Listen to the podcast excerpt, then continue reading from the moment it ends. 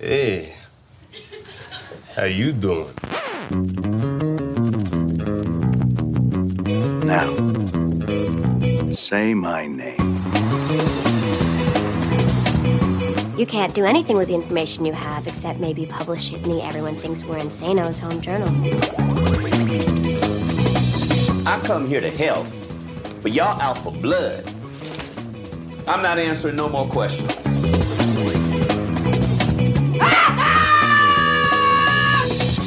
Amis fans de télévision en série, que ce soit sur un tube cathodique en Full HD ou sur une tablette, bienvenue dans ce 60e numéro d'un épisode Et j'arrête, le podcast 100% série de l'Association française des critiques de séries, l'ACS, en partenariat avec Binge Audio. Aujourd'hui, dans cet épisode spécial, 30 minutes de confrontation acharnée, détendue ou animée sur des séries cultes, tendances ou qui sait, peut-être déjà oubliées pour certains. Next one, next one, next Whoa, one. wait, What? wait, wait, wait. What? What? That's the last one? Au micro de cette table, s'échauffant les cordes vocales tels des boxeurs prêts à monter sur le ring, Charlotte Bloom de Story Series sur OCS. Salut. Marion Olité de Combini. Coucou. Et Pierre Langlais de Télérama. Hello. Asma El Mardi de Brain Damage pour arbitrer trois matchs de série classiques, trois monstres sacrés en série qui vont affronter cette semaine leurs consoeurs contemporaines pour le meilleur et pour le plaisir. C'est parti pour la battle des séries, épisode 2.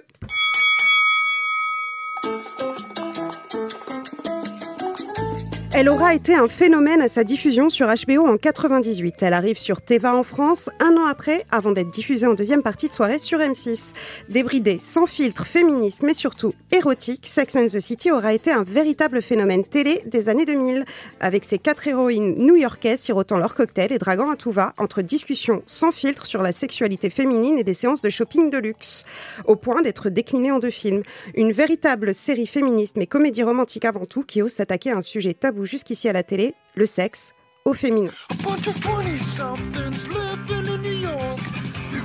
De l'autre côté du ring, une autre série tout aussi féministe et engagée, créée par la charismatique Lena Dunham en 2012 sur HBO et diffusée sur OCS en France. Si la créatrice divise vis-à-vis de ses engagements politiques et féministes dans la vraie vie, dans Girls, elle propose elle aussi quatre héroïnes, mais plus jeunes, puisqu'elles ont la vingtaine. Entre critique de la génération Z ou millénial, c'est comme on veut, réflexion féministe et peinture d'une société new-yorkaise loin des années 2000, Girls est-elle juste une héritière plus jeune de Sex and the City ou pousse-t-elle le dialogue beaucoup plus loin? Qui s'aventure sur Girls? Marion? Dire du bien du coup. Charlotte? Euh, Vas-y, vas-y, Charlotte. Non mais prie. en fait c'est dire du bien sur Girls, c'est presque plus facile que dire du, enfin dire du bien sur Sex and the City pour moi c'est impossible. C'est tout sauf une série Pourtant, c'est féministe. hyper populaire. Bah, c'est hyper populaire. Tu vois, j'avais 20 ans. alors, je découvre que j'avais 20 ans quand elle est sortie. Je me sentais pas concernée. 10 ans plus tard, je me sentais pas concernée. Et 20 ans plus tard, je me sens toujours pas concernée. Mais pourquoi je- bah, Parce que c'est des nanas qui travaillent pas ou peu, qui parlent que de mecs, qui pensent qu'à s'acheter des fringues, qui passent leur journée à bouffer des sushis. Enfin, je, ne- je ne connais pas ces gens. Et euh, pour moi, c'est tout sauf l'image que j'ai envie qu'on montre des femmes, quoi. Et pourtant, on dit que c'est féministe. Bah, on, bah, je sais pas qui dit ça, mais je veux dire, on, on, on fait que de se battre pour prouver qu'on n'est pas euh, juste bonne à parler de nos mecs ou de nos amoureuses ou de n'importe quoi. Et c'est ces quatre nanas, c'est tout ce qu'elles font. Elles cherchent le prince charmant, mais le vomi, s'il te plaît. Oui, mais alors après, oui, je suis d'accord, je suis complètement d'accord avec toi, Charlotte. Et moi, dans la battle Sex and the City versus Girls, je suis pour Girls. Mais il faut quand même reconnaître à, Sex and the City. euh, c'était dans les années 90 et, euh, et avoir euh, quatre héroïnes qui parlent librement de sexe euh, dans, à, à ce moment-là sur HBO, il y avait quand même un truc qui, euh, qui était un peu révolutionnaire. Elle fait partie de l'évolution de la représentation des sexualités féminines dans les séries. Tu Oui, peux pas lui retirer une ça. série féministe. Alors j'ai pas dit qu'elle était féministe. hein. Elle est Mais en tout libératrice, cas, mais elle, elle est a- pas elle avait ce truc, elle avait ce truc un peu quand même girl power avec toutes ces femmes fortes. Alors on connaît pas bien leur leur métier ou en tout cas on comprend pas pourquoi elles vivent dans des super appartements, mais il n'empêche que c'était des c'était des meufs indépendantes et elles ont ce défaut de beaucoup de séries des années 90 qui ne passent pas le test de Bechdel où effectivement euh, où effectivement la problématique principale c'est de trouver euh, le prince charmant, euh, le grand amour, etc. Et ça, Sex and the City, rétrospectivement, elle est un peu gênante à ce niveau-là. Alors, je suis d'accord avec tout ce que vous venez de dire, sauf que, sauf que, évidemment, je vais essayer de, rajouter quelque chose, sinon ça sert à rien que je prenne la parole. Je repense à Sex and the City et je repense pas à tout ce que vous venez de dire. C'est-à-dire que c'est sur la fin que je me suis dit, surtout face aux deux films, surtout le deuxième qui est une catastrophe sans nom, euh, je, après coup, je me suis dit, mais en fait, ouais, la morale de l'histoire, c'était que c'est bien de se caser, de faire des gosses et de rentrer dans la normalité. Sauf que c'est rétrospectivement et que j'ai regardé cette série-là avec énormément de plaisir, que euh, ça m'a fait rire, euh, que j'étais accro, j'avais envie de bouffer les épisodes. Franchement, si ça avait pu être bingeable, j'aurais bingé à l'époque, et que c'était une série incroyablement efficace, très sexy, euh, qui était beaucoup plus crue que ce qu'on avait l'habitude de voir. Et je ne fais pas partie de ceux qui aiment rejuger les séries du passé à l'aune du présent. Euh, je peux reconnaître qu'il y a des séries qui ont mal vieilli, comme on dit, sauf que c'est pas foncièrement pour ça que j'ai envie de discuter. C'est un, c'est une façon de critiquer une série et une œuvre que de la considérer déplacée dans le contexte actuel. Pour moi, Sex and the City à l'époque, c'était une série qui s'est avancé, avancé le schmilblick. C'était des femmes qui parlaient de cul crûment. Alors oui, aujourd'hui, on va repasser ça au filtre en disant ah ouais, mais en fait, elles parlaient que de leur mec machin. On s'en fout. Déjà, elles parlaient de leur chatte, elles parlaient de tout ça et ça se voyait pas à la télévision.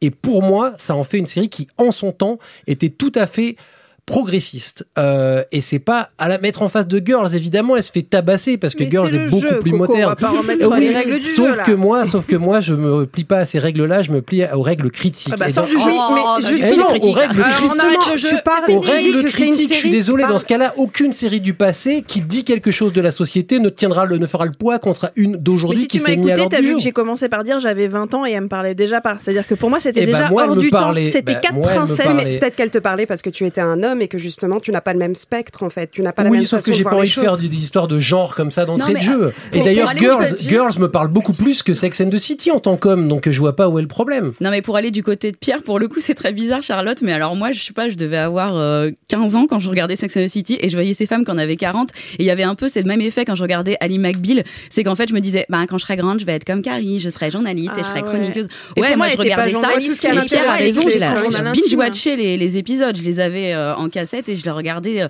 c'était quand même très drôle et très bien euh, très bien ficelé. Moi Samantha elle me fait mourir de rire et c'est vrai que Sex and the City a aussi popularisé le vibromasseur quoi. Enfin à son pour son époque c'est- Sex and the City c'était euh, ah c'était fun, c'était drôle, c'était Je la moderne. trouvais- moi je la trouvais déplorable Ah cette ouais. Oui, série. mais quoi. justement, est-ce que Girls n'est pas l'héritière de Sex and the City quelque part? Bah, C'est la mise à Pour moi, elle est l'a au moins beaucoup un peu plus naturelle. C'est-à-dire que c'est quand Ah même pas des meufs avec des paires de pompes à 600 balles, euh, même juste pour aller acheter un, un gâteau à lui-même existent. 600 Ça fait balles euh, du par plaisir. ailleurs. Qu'est-ce que t'as contre ces meufs?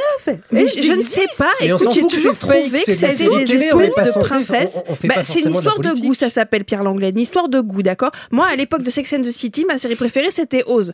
Donc, si tu veux, tu montes Sex and the City, ça me fout la gerbe, un peu gnangnan, quoi. C'est complètement gnangnan et c'est tout, c'est toutes les femmes que je n'ai pas envie d'être. Girls, c'est pas les femmes que j'ai envie d'être non plus, mais j'ai C'est plus celles un qu'on est peu en vérité, en fait, c'est ça qui est Attends, gênant J'espère que non. Ah bah, j'ai un peu plus les moyens d'avoir leur vie que la vie de Sex and the City, Oui. qui est hyper luxueuse, hyper bourgeoise et qui ne me parle pas Mais du qui est tout, très qui me repousse c'est ce que les fait. Américains adorent quelque part. Regarder ces gens riches. Bah oui, mais Dallas, regarde, en ce moment même, Pierre a un t-shirt Big Love. euh, les Américains de Big Love, qui sont les Américains moyens, ils existent aussi. Et ils me parlent beaucoup plus que Sex and the City avec leurs dollars qui tombent de leur sac. Là. Alors, Mais si on devait étant quelque dit, chose- Girls, pour en venir à Girls, c'est quand même pas la série la plus réaliste en tout point. C'est ce que j'allais dire. Si on devait dire quelque chose de mal sur Girls, qu'est-ce que ce serait? Ah non, moi je Ah, suis a pour Girls, j'ai envie de dire. des choses bien. On n'a même pas dit des on n'a pas commencé à dire des choses bien sur Girls, si ce n'est que c'est plus naturel. Alors pour moi, Allez, Girls, explique-moi pourquoi Girls est une série géniale. Bah ouais, voilà. Euh, je vais plutôt être de ce côté-là de, de la barrière du ring, moi, pour l'instant. Euh, en fait, déjà, pour moi, c'est une série très personnelle que j'ai regardée euh, en ayant en ayant quelques années de plus que euh, que Anna et, et Jessa et, euh, et je ne sais plus. Mince, je sais plus comment s'appelle les autres. Shoshana. Marnie et Shosh, voilà. Et, euh, et du coup, je me suis vraiment identifiée à leur parcours euh, de euh, post-diplômés qui galèrent, qui ont un peu des jobs de merde, qui savent un peu des fois ce qu'elles veulent faire et en fait elles se rétament, qui ont un peu, qui ont un peu peur de tout, qui sont à la fois euh, attachantes et, agaçantes. Et en fait, moi, je la, je la trouvais très réelle cette série. Il y a beaucoup de gens qui ont dit que les meufs dans cette série étaient horribles, étaient à claque, mais moi, les amitiés que j'ai pu avoir avec euh, avec d'autres d'autres femmes euh, ou l'amitié entre Anna et, son meilleur pote, enfin, c'est des trucs que moi j'ai vraiment vécu en fait. Donc je, je sais que je suis aussi agaçante qu'en fait une Anna ou une Jessa.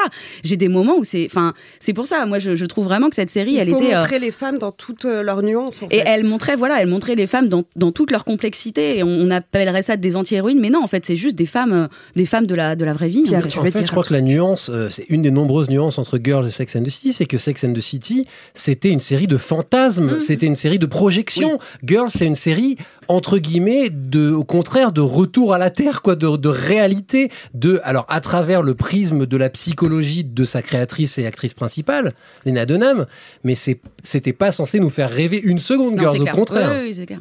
Ça m'a pas fait rêver, mais je trouve qu'il y a des, tu vois, il y a des moments de grâce dans Girls qu'il n'y a pas dans Sex and the City, qui est hyper euh, linéaire, hyper monotone.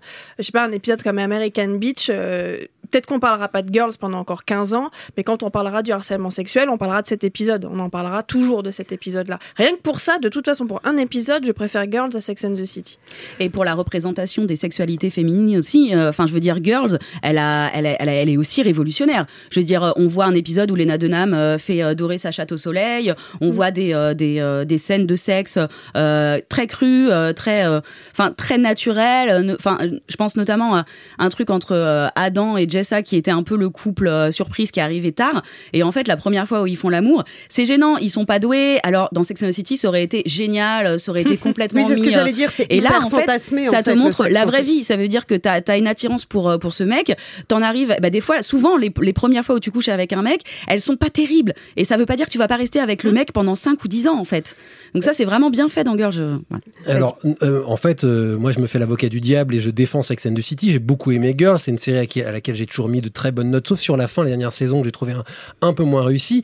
Étant le seul homme autour de cette tâche, je permets de rajouter que les personnages, au final, j'ai trouvé plus intéressants les personnages de mecs. Alors, c'est peut-être parce que je suis un mec, mais j'ai trouvé extrêmement subtil Bah, qui tout ce qui était dit. Ray en particulier, qui pour moi est un personnage formidable d'une justesse rare à la télévision. Là où les personnages féminins, je trouve, sont devenus un peu trop excessifs sur la fin, peut-être un petit peu surécrits là où ils étaient plus naturels au début. Euh, mais euh, Girls avait cette capacité, c'est vrai, à montrer des choses très crues, très simples, que, qui peut nous arriver aux uns et aux autres. Mais ceci étant dit, c'était aussi le blabla per- perpétuel de Lena Dunham qui tournait en boucle au bout d'un moment et je suis pas le seul et c'est pas parce que je suis un mec il y a un moment où elle m'a tapé sur le système à, ressasser les mêmes problématiques en boucle en boucle et en boucle et là où elle disait des trucs géni- euh, des trucs géniaux et ben les trucs géniaux étaient de plus en plus perdus dans quelque chose qui était de la redite et c'est pour moi que c'est pour, ça que cette série à mon sens c'est un peu perdu sur la fin et elle aurait été plus courte plus nerveuse elle aurait été sans doute plus intéressante jusqu'au bout mais elle restera contrairement à ce que tu disais Oui, moi, moi, je pense je pense qu'elle restera cette série Ouais. comme Sex and the City Bon, on va pas oublier pourquoi on est là. Il faut absolument voter. Bien évidemment, je ne voterai pas parce que je suis votre hôte et l'arbitre. Donc, Marion. Girls. Girls. Et moi, je vais me faire l'avocat du diable, je vais dire Sex and the City, mais évidemment, le, le Girl est une très belle série, mais Sex and the City. Il faut choisir. Voilà, bah, Sex and on est là pour choisir. Sex and the City pour ce qu'elle Voilà. a incarné Voilà, pour le plaisir. le Allez, hop, plaisir, on enchaîne. And the winner is Girls. Voilà.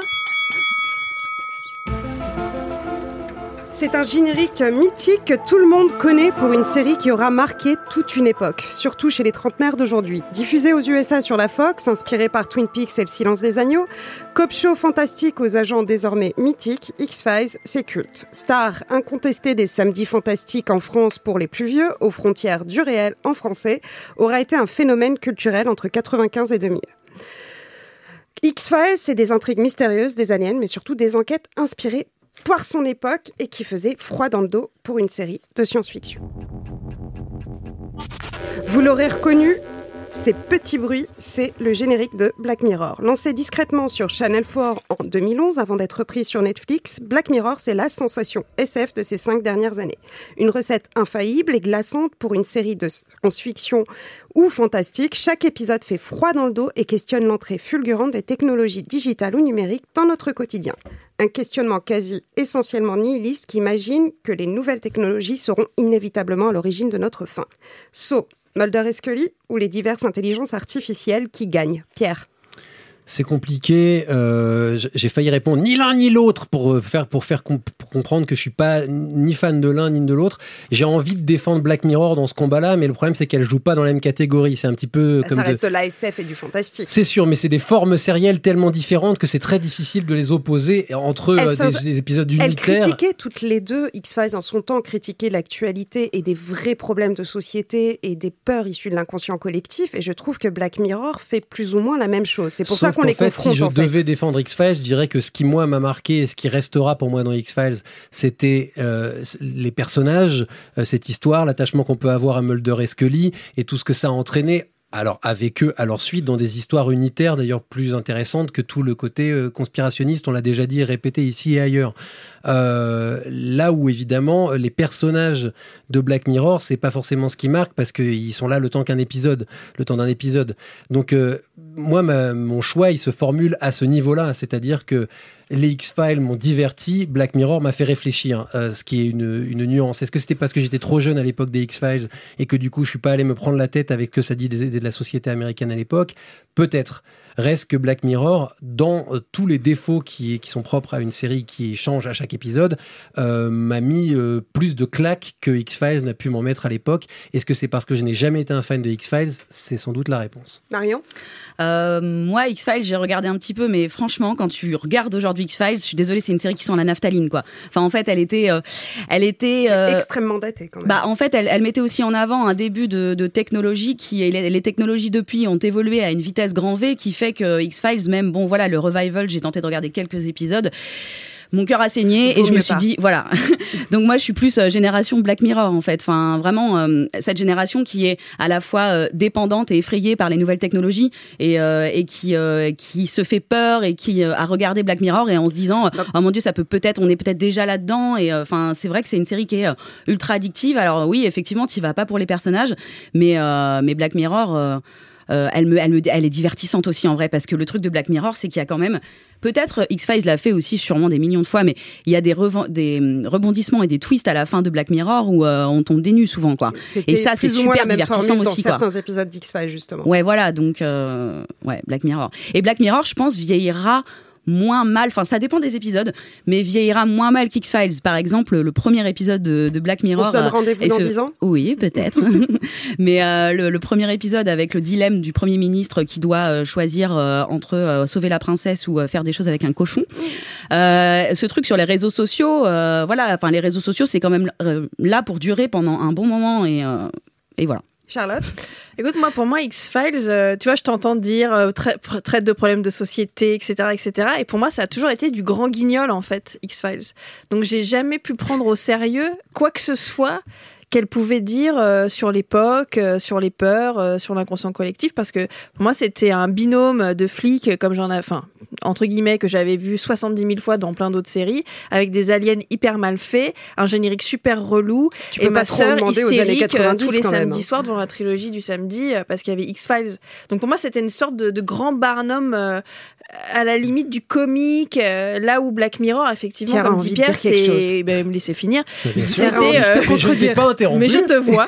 C'était claque sur claque sur claque. Après, je suis pas trop d'accord avec Marion sur le, la façon Oh, dont ça va vieillir. là moi. là, l'heure est grave. Dans- pour la façon dont ça va vieillir, parce que je pense que toutes ces technologies dont nous parle Black Mirror vont se faire des coups d'accélérateur de plus en plus fréquents et que même le portable où on note, Oui. euh, comme on a vu dans la Oui. dernière Mhm. saison, ça va nous paraître old school, mais dans 5 ans, quoi. Mais sur les Ouais. réseaux sociaux, elle disait, elle dit un truc euh, assez vrai qui, je pense, va durer longtemps. Alors, ce sera pas Twitter dans 10 ans, peut-être qu'il va exister, Bah, mais il y aura toujours quand ce ça, phénomène. X-Files, X-Files, t'as des épisodes justement qui parlent d'intelligence artificielle, qui parlent aussi de, de, de, de, de technologies qu'on ne connaissait pas à l'époque et qui imaginaient ce que pouvait être le futur. Et justement, euh, Il y avait maintenant pas c'est daté. J'ai l'impression qui que Charlie euh, Brooker, a un c'est. Internet qui a appelé. oui. Non mais ça, ça s'appelle ça, ça s'appelle un doublage foiré, Oui, une traduction un foirée foiré. surtout. J'appelle Euh, Internet, en fait. Il y a un épisode où euh, Scully fait Scully Attends, j'appelle appelle Internet. Internet. Ouais, ça, c'est à un avis, un. Non, par contre, il y a un truc qu'on oublie un peu rapidement parce que c'est amusant de taper sur euh, X-Files, mais c'est que l'impact des X-Files dans l'histoire des séries télé, je pense, sera plus important que celui que laissera Black Mirror. C'est-à-dire que X-Files a relancé. Alors, ils ont ils ont pas inventé grand-chose. hein, Il y avait la quatrième dimension, il y en a eu d'autres avant, hein, mais je pense que l'immense succès populaire des X-Files euh, a permis l'arrivée de Lost, dont on parlait dans la dernière battle, et de tout un tas de séries. J.J. Abrams l'a dit, hein, il a été doivent- très et, inspiré et par certainement qu'on aurait, on aurait peut-être pas eu Breaking Bad vrai, X-Files. Merci, Donc, Vince Gilligan. voilà, il faut réfléchir à ces choses-là et aussi au l'immense succès populaire qu'a été X-Files, qui a fait, qui a, qui a eu un rôle clé dans la popularisation des séries télé internationalement. Donc il y en aurait peut-être une autre à la place, sauf que X-Files, oublions, oublions les nouvelles saisons, elles sont, elles n'ont jamais existé. Non, elle n'existe Ce pas. que- La saison et 9 non oublions même tout ce qui s'est passé à la fin quand euh, Le deuxième Mulder film est, par- parti, tout ça. Mais concentrons-nous sur ce que cette série a eu comme impact. Et à ce a- moment-là, on ne peut que la respecter. On peut dire qu'elle est moins bonne que Black Mirror, on, on va le savoir tout de suite. Mais euh, en tout cas qu'on l'aime moins, mais on peut pas euh, la balancer aux orties en disant elle a servi à rien, elle était nulle. Bah justement, il est temps de voter. Alors, Pierre, Black Mirror. Black Mirror. oh, je sens que ça va être unanime. Black Mirror. Et Sorry, Black Asma. Mirror gagne.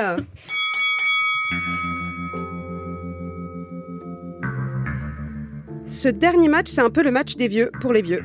Euh, ou pas. Le match qui va peut-être rendre Charlotte encore plus loquace et explosive qu'elle ne peut l'être, Pierre plus dubitatif pour son côté improbable, et Marion plus animée que jamais. On va parler de Twin Peaks, comme vous l'avez reconnu par son générique. Je rassure tout le monde, je n'ai pas bu ni ingéré des substances bizarres et je ne me prends pas non plus pour David Lynch avec son esprit perché. Ce match va confronter le culte Twin Peaks créé par Mark Frost et David Lynch il y a 25 ans à son revival diffusé l'an dernier sur Showtime et Canal+ en France. Une série hybride dans tous les sens du terme, entre cop show, drama, soap, série fantastique, etc. Un crossover de tous les genres proposé dans une qualité visuelle assez rare en télévision à son époque. Twin Peaks a donc marqué par un retour a été marqué par un retour phénomène pour une série tout aussi phénomène et culte, qui n'a pourtant pas fait l'unanimité auprès du public. Et peut-être même un peu chez la critique. Alors, sérieusement les experts, dites, vaut mieux Twin Peaks V1 ou V2 Eh bien, le solo de Charlotte. Solo Allez, vas-y, lâche-toi, Allez, lâche-toi. va, commence, ça t'apprendra? Crie ton amour pour David Ah, Lynch. euh, tu veux sérieusement? Ok, comme ça, je- c'est c'est plus difficile de servir que de retourner. Euh, en l'occurrence, euh, c'est à la fois, c'est- peut-être le plus galère de, de ces face à face parce que c'est la même drôle. série et en même temps, c'est deux choses radicalement différentes. Euh, et c'est ça qui est peut-être intéressant de discuter. Euh, en plus, avec une mise en abîme par rapport à, à l'époque où elles ont été diffusées, euh, qui finalement est peut-être la seule chose qui les rapproche, c'est-à-dire que c'était un geste de David Lynch et Mark Frost qui était en mode on va prendre la téloche et on va vous la faire péter. Euh, ce qu'ils ont réussi dans les deux cas. Euh, on va faire peut-être un peu comme les X-Files, on va se concentrer sur la première saison, surtout de l'original de Twin Peaks, en tout cas pour mon cas. Et euh, c'est peut-être banal, mais effectivement, derrière, c'est un petit peu mal tourné. La deuxième saison est moins, enfin, moins réussie. En tout cas, c'est sa dernière partie. Euh, ceci étant dit, euh, je suis très emmerdé parce que j'ai envie de répondre Twin Peaks l'original clairement et fermement parce que c'est beaucoup plus drôle, c'est beaucoup plus touchant, c'est beaucoup plus humain, c'est beaucoup plus juste. En fait, c'est beaucoup plus agréable et c'est une vraie série à regarder. Là où le retour, c'est un pur geste artistique qui clairement m'a profondément emmerdé une fois sur deux, mais Tu dont je pas suis aimé l'homme sorti. qui balaye ses cacahuètes Non, mais dont je suis sorti en me déconner. disant purée, mais Lynch, qu'est-ce qu'il a comme coronesse pour nous faire un truc pareil? Sauf Là, que Il aime les cacahuètes. voilà, sauf que le problème, c'est que concrètement, je me suis fait énormément chier. Donc il faut choisir entre une série que j'ai aimée, qui m'a ému, et une série que j'ai trouvée artistiquement incroyable. Et je vais plutôt rester en attendant, moi, sur celle qui que j'ai aimée, qui m'a ému, c'est-à-dire la première version. Charlotte Bah, moi aussi, je reste sur la première version, hein, tu vois, malgré tout.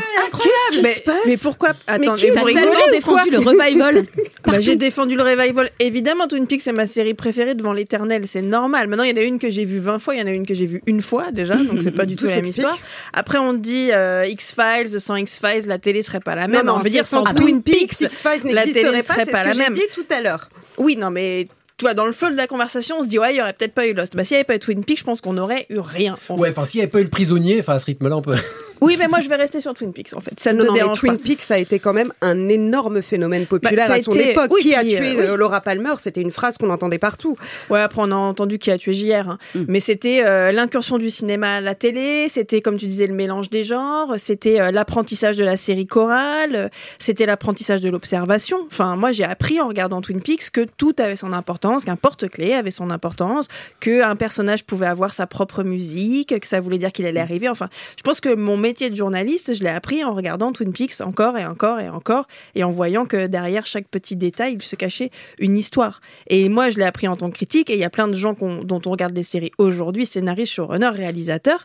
dont David Chase par exemple, enfin il y en a des milliards, qui se revendiquent de, de Twin Peaks. Je suis pas sûre que la, la V2, euh, la, fin la saison 3, le Return, euh, J'ai croisé un accro au crack qui se revendique de la saison 2 de Twin Peaks. la 2 ou la 3 La 2 ou la 3 La, la- de la, la- pardon, la revival. La 3. Marion. Ouais, bah, je vais pas être super original aussi. euh, faut dire les choses comme elles sont. Hein. Twin Peaks, l'original, euh, c'est une vraie série. euh, c'est euh, c'est attachant. euh, Il y a des scènes cultes. J'ai encore des, des, des frissons et, euh, et euh, une petite goutte de sueur quand je pense à Bob. euh, tu vois. Euh, et quand quand je pense et, et, euh, j'ai de la tendresse quand je pense à Audrey et, et à tous ces personnages de, du Twin Peaks original. Et je veux dire que je, je comprends le geste, le, le fuck de David Lynch aux séries, au cinéma et, et le mec euh, en mode punk euh, arrive en disant moi je vais faire mon œuvre artistique et euh, vous en faites bien ce que vous voulez les gars, je m'en balèque en gros. Donc euh, donc ouais ça c'est euh, ça c'est c'est marrant en fait, mais clairement enfin le revival n'aura jamais le même le même impact. C'est un truc unique, inclassable, un espèce d'ovni. Ça n'aura jamais le, le même euh, le même impact sur le même le, le monde des séries que qu'a eu le Twin Peaks original. Et on est tous Et dans sur- mon cœur ça c'est voilà, j'ai pour te dire le, le Twin Peaks Revival euh, que je trouve effectivement, on a envie de, en tant que critique, de se dire oui, non mais il y a des, il y a des belles choses, il y a des trucs incroyables. Non mais c'est tellement lent. C'est, il fait exprès, je le L'original sais. est bien lent aussi, Oui, je sais, même, mais hein. l'original C'est est lent. Ouais, mais comme c'est pas fun, pareil. tu Ouais, sens voilà. pas que c'est lent. Mais Et c'est addictif, côté, voir là, la petite touche en fait, la petite touche émotionnelle peut-être qui faisait qu'on était dans Twin Peaks à l'époque. Sauf que la, V, la V2 est émotionnelle aussi, mais en fait, parce qu'elle nous rappelle Twin Peaks de l'époque. Et donc, en fait, elle profite de ce qu'était Twin Peaks à l'époque. Oui. Euh, et et- et c'est peut-être pour ça qu'elle est difficilement euh, posable. Enfin, à moins d'être un, un puriste de la provocation ou un, ou un artiste plastique euh, contemporain euh, qui aime les œuvres euh, incompréhensibles, euh, ou un universitaire à la limite qui a envie de s'éclater, parce que je pense que la Même V2. universitaire, c'est cahiers un du cinéma qui se sont bien voilà. fait plaisir. Ouais, c'est le meilleur film voilà. de l'année. voilà, bon, on en, on va en reparler. Non, mais c'est vrai que les moments les plus émouvants en fait du, du revival de Twin Peaks, c'est quand tu vois les personnages du Twin Peaks original et que tu vois euh, comme leur leur corps a changé et comme euh, enfin il y a vraiment il y a un truc sur la vieillesse qui est intéressant dans le revival On de parle Twin de Peaks. revival, mais vous pensez que si on n'avait pas eu cette mode du, du remake, du revival, de la nostalgie, etc., est-ce qu'on aurait revu euh, Twin Peaks 25 ans Mais après, il malgré avait le... annoncé dans la saison hein, qu'ils allaient revenir Est-ce 25 que ans après. c'était Donc, pas il- juste un petit... C'était son non, plan. ça serait, Non. pour moi, ça serait revenu d'une manière ou d'une autre. Après, euh, peut-être pas, peut-être qu'il pensait pas à l'époque qu'il allait se taper 18 heures tout seul, papy, euh, à, à réaliser et à prendre sur ses épaules, parce que c'est quand même un sacré boulot. Mais il a peut-être inventé aussi une nouvelle forme de série qui est quelque chose de plus éphémère, qu'on va tous regarder qu'une fois et qu'on va mettre de côté. Comme et si puis, on je allait pense qu'il a musée, en inventé fait. l'électrochoc aussi. Et euh, tu peux t'être ennuyé devant la saison 3. Et moi, régulièrement, je disais à mon mec, non mais sans déconner, il se fout de nous. Ça fait 20 minutes qu'il se passe rien. mais j'ai eu des moments de chialade, de, de, montée d'émotion, effectivement, de retrouver ces gens, de quelques notes de musique, de juste un arbre. Il, pour moi, il a inventé un, un souvenir de la série que personne d'autre n'arrivera à faire. Et il a inventé quand même, tu, tu parles de l'électrochoc, il a inventé l'électrochoc et l'opposé de l'électrochoc, c'est-à-dire qu'il a inventé des épisodes entiers où t'es dans un La état, mais léthargie. t'en peux plus sur ton canapé, parce que tu dis, mais il va se passer un truc, il va dire, le, le, le- le- j'en oublie le nom du personnage qui, qui perd la mémoire, enfin le, le, Doogie. Doogie. Doogie, Doogie, il y, a, un- il y a un moment où tu fais, mais, mais faites qu'il meure, faites qu'il se fasse écraser. Et pourtant, pourtant, t'en arrives, t'en arrives à un moment à te dire, t'as des il émotions qui se déclenchent, qui sont Il y a un truc inattendues. tellement touchant. Bah, c'est un truc de la sénilité. Ça teste. représente euh, les vieux- le- la sénilité des, des personnes. teste il la âgées. représente patience. mille trucs. C'est-à-dire Oui, que ça, en fait, cette série, je, et c'est peut-être ce, ce revival, c'est peut-être son coup de génie ultime, c'est que ça te met dans les états du, dans, dans tous les états possibles. C'est-à-dire que ça te met dans la, la fatigue. Le, tu ris parfois, ça te met dans l'incompréhension absolue. C'est-à-dire que quelqu'un qui parlerait une langue étrangère pendant 10 heures devant toi, ça ferait peut-être ce genre d'effet-là. C'est-à-dire qu'il y a des moments où tu serais peut-être touché parce que tu as l'impression qu'il est en train de te dire un truc touchant. Il y a des moments où tu rigolerais parce que tu as l'impression qu'il te fait une blague.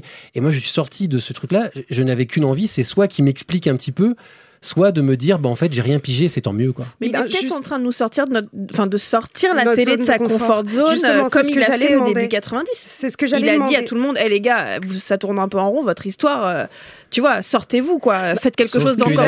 est-ce que c'est pas une manière de, de... Parce que l'art parle ou ne parle pas aux gens, on est tous d'accord Il y a certaines œuvres qui peuvent te parler, toi Charlotte, et moi pas du tout. Est-ce que c'est pas une manière justement de réinventer la série et de l'élever au rang d'art à l'heure où on pense que la série est un sous-art ou n'est pas à la hauteur du cinéma, etc. Ah non, parce que là, c'est pas une série. Enfin, moi, si je puis me Ouais, permettre, déjà, c'est c'est pas, pas une série. là. C'est une espèce, c'est une espèce de suite. Ça a été de- Bah, ça reste une histoire comme une feuilletonnante, hein, les série gars, c'est pas une série, 18 euh, Alors, on mais- Même l'épisode s'il dit 8, que c'est euh, un film de 18... de Peu 18 importe. Le il le dit lui-même, il le présente Ouais, comme un objet euh, au mi-entre, quoi. Voilà, Oui, mais c'est- il y a, tu vois, tu retrouves la figure de Laura à la fin avec la petite fille. Enfin, il y a quand même des liens. Ça, ça, ça, il, est, spécial parce qu'il en et blanc, parce qu'il est artistique, mais il se place dans la narration. C'est vaguement feuille- feuilletonnant. Un épisode sur deux, tu comprends Mais non, rien. tu vois bien l'évolution de Doogie jusqu'à redevenir Adele Cooper, etc. Non, non, non, c'est vrai. Je me suis emporté. C'est une série, mais, mais, mais, mais c'est un objet euh, qui, je crois, restera isolé. Je suis, je suis pas sûr que. En plus, c'est David Lynch, quoi. S'il y a un petit jeune qui arrive qui dit ouais, moi, je vais te faire un fuck à la David Lynch, bah merci, au revoir. Prends tes sacs Mais et il y a va-t'en. pas fait, David je vois Lynch pas- qui veut, honnêtement, je vois pas ce qu'il invente avec le revival de Twin Peaks. Pour moi, il invente pas une nouvelle façon de faire des séries avec le revival de Twin Peaks. Il fait du David Lynch euh, sur un format série, c'est tout. Hein. Bon, il faut voter. Mais je pense qu'on connaît déjà l'issue de ce vote. Twin Peaks. Twin Peaks. Et Twin V1. non, mais V1 ou V1. V2 V1 90s. Ouais, V1 aussi. Pareil. Et donc, les grands gagnants de cette battle des séries épisode 2 sont donc Girls, Black Mirror et Twin Peaks V1.